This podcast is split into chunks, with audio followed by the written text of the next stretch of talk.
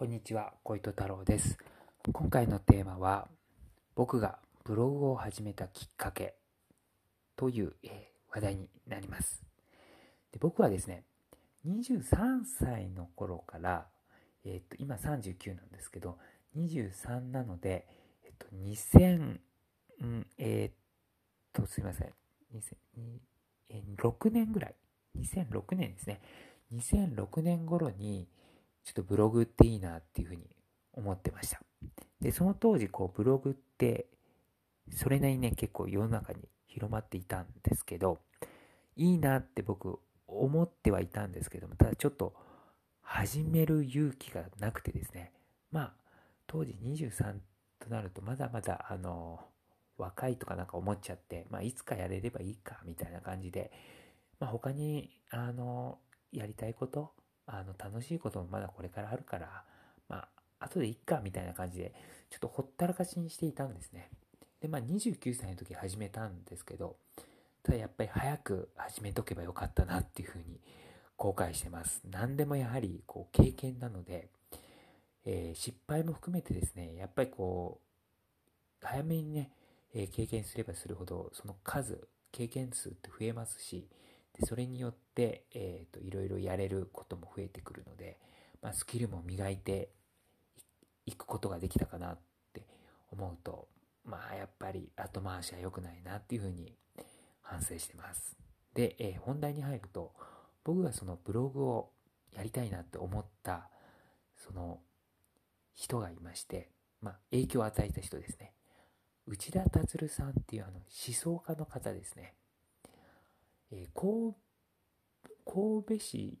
なのかな？ちょっとすいません。えっ、と、兵庫県の神戸の方で、えっ、と、神戸の大学の方でずっと、えー教授をされていた方で、フランスの現代思想とかを、の専門の方なんですけれども、あの、結構書籍をたくさん出されてですね、まあいろんなことをこう評論されているま方なんですけれども、で僕はですね、23歳の頃に内田達さんの本と出会ってですね、まあ、かなりハマりましてですね、まあ、あの内田達さんの本はかなり読んできました。で、かなりこういろいろこう、有料音声なんかも、あの、買ってですね、内田達さんの、あの、こう、本当にこう、かなり、あの、すごい熱心なファンだとは思う、思あの自分でも思ってるんですけど、で、内田達さんって、えーね、有名な、えーま、方なんですけども、で、有名になったのは、こう、教授で有名になったっていうよりも、ブロガーとして有名になったっていうのは、これ有名な話なんですね。で、僕もですね、あの、どちらかというと、その、教授として知ったよりは、まあ、本ですね。内田達也さんの場合は本が結構売れてたので、その本を読んで、あ、面白いこと書く人がいるなっていうので、で、その本の元になってるのが大体こう、ブログの記事っていう風に、あの、ご本人もおっしゃってるんですね。ああ、なるほど。じゃあ、ブログをこう、たくさん書けばですね、いずれ本になるんだみたいな、まあ、安易な考えをね、してたんですけど、あの、まあ、そういうこともあってですね、あ、自分もブログならこう、なんか始められそうだな、みたいなこともあってですね、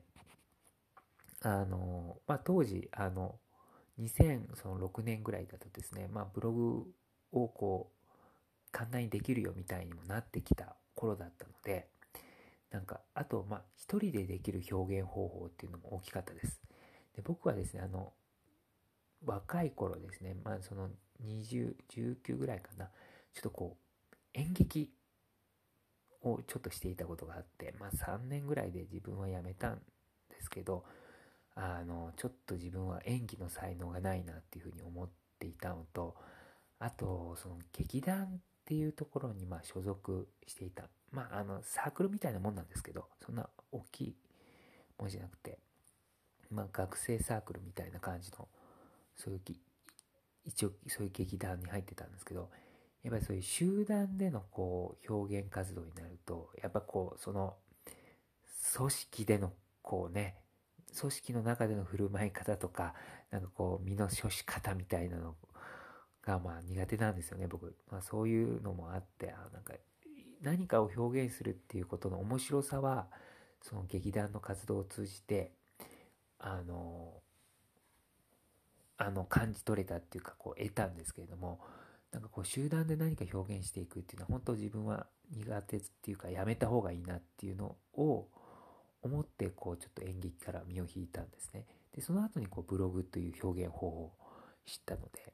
あ、これなら一人で完結できるからいけるかなっていうふうに思ったんですけれども、まあ23でブログというのを知ってで、やり始めたのが29歳なので、まあかなり間が空いてしまったのが、本当ね残念なんですけれども。はい、ということで、ちょっと今日はこんなところで終わりたいと思います。ありがとうございました。